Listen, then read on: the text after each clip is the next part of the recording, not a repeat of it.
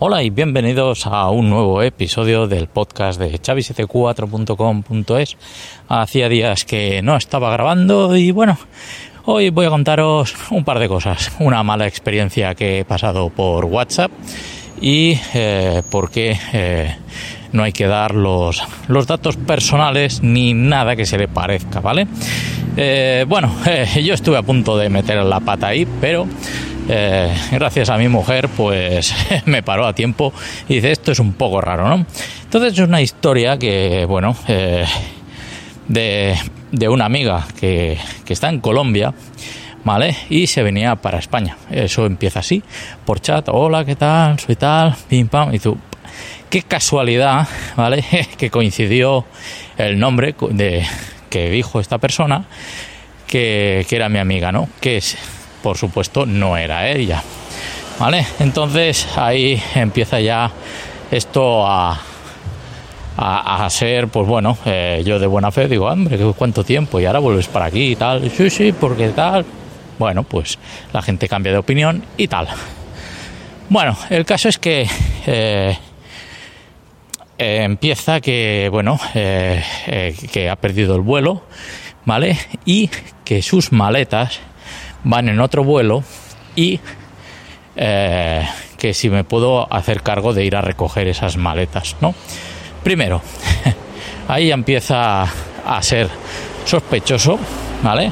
Esto no lo vi venir porque, eh, bueno, la, la dinámica de cuando viajas en avión, eh, la maleta siempre se asigna al, al pasajero y si el pasajero no sube al avión no pasa el primer control del avión, del aeropuerto, esa maleta se queda en tierra, no vuela. Eso no lo sabía yo. Pero bueno, el caso es que eh, ellos te dicen esto para que tú le des información personal aparte de, no sé cómo cogieron mi móvil, supongo que a través de Facebook o alguna historia, y eh, lo que hacen, eh, tienen un compinche y uno te manda por texto la historia, que bueno, puede acertar o no puede acertar, y el caso es que en mi caso pues acertó el nombre y yo le, le seguí el juego sin saber que me estaban timando. ¿Cuál es el timo aquí? Pues bueno, eh, leí una noticia de que pasaban eh, maletas, eh, a saber lo que llevan ahí dentro. Desde Colombia pueden ser todo objetos ilegales y cambian el nombre, ¿vale? De, esa maleta para que tú te la envíen a casa, la aerolínea, y luego vengan a tu casa a buscarla. Claro, a mí me sospechó, eh, o sea, ya me olió un poco mal cuando eh, me dice es el vuelo LATAM 204. Eh, Yo puse ese vuelo en Google y aparte de que mi mujer dice no des nada de datos ni nada y ese vuelo es local. Quiero decir que, es interno y en, en este caso pues no iba a Barcelona como me dijo. Entonces ya empezaba a chirriar un poco esta historia. El caso es que ellos quieren que, eh, bueno, esta persona dice, bueno, yo paso este teléfono y ahora te llaman de la compañía. La compañía nunca te va a llamar por WhatsApp. Yo recibí la llamada por, por WhatsApp, ¿vale? Y eh, hablaba y tal, y dice, mira, necesito eh, una maleta que está extraviada, tal y yo, sí, de tal persona, ¿no? Sí, sí, sí. Eh, ¿Sabe el vuelo y, el asiento? Digo, sí, tal. Pues te dicen un vuelo y un asiento. Entonces, eh, en ese momento, cuando ya me piden dirección de mi casa, que si el número de teléfono, que si no sé qué, pues eso ya ahí eh, patina toda la historia.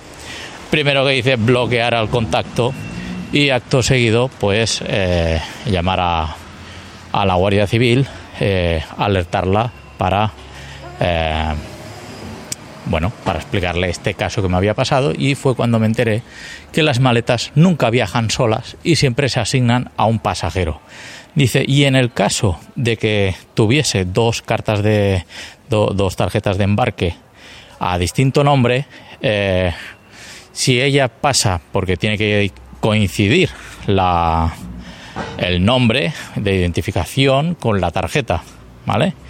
Entonces, esa maleta, eh, cuando pasa el primer control del aeropuerto, eh, si pasa con el nombre de la persona eh, que no soy yo en este caso, pues la maleta pasará. Pero cuando pase el primer control de, facturación, o sea, del aeropuerto, ¿vale? Las aduanas y tal, allí, si no pasa la misma tarjeta que con que ha facturado la maleta, esa maleta se queda en tierra.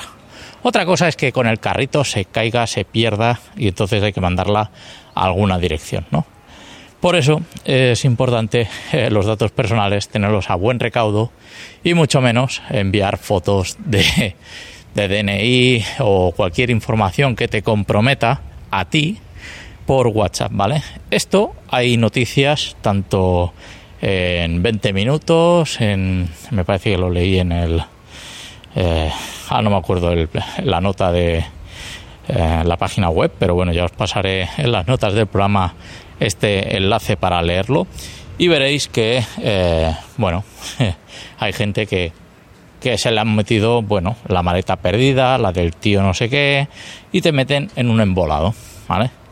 Así que, bueno, mm, yo no le hice, le hice caso, pero hasta cierto punto, y cuando ya veo que la cosa chirría y que mi mujer me dice, se pone ahí nerviosa, dice, esto es muy raro. Y luego, aparte, me enteré que su madre, ¿vale? Esto me lo dijo mi mujer, dice, estaba aquí en, en Barcelona. Entonces, si está aquí en Barcelona, ¿para qué me va a llamar a mí si tiene a su madre? Y dije, pues sí, tiene razón. Pero bueno, esto se quedó en un susto, pero aún y así, pues bueno, que sepas que te pueden llamar eh, vía WhatsApp desde cualquier sitio. Lo gracioso es que son dos números de teléfono distintos y ahí está el timo y la trampa. Hay gente que a lo mejor eh, pues puede caer en esta trampa y otros pues no ser tan, tan pesadillas y por cierto eh, los datos personales como digo pues no, no darlos así alegremente. Pues nada, hasta aquí el podcast de hoy. En el próximo episodio os hablaré sobre los softphones y eh, directorios centralizados tipo LDAP. Nos vemos en un próximo episodio de chavi74.com.es. Ya sabéis que también me podéis encontrar en Twitter como arroba powerbo74. Un saludo y hasta pronto.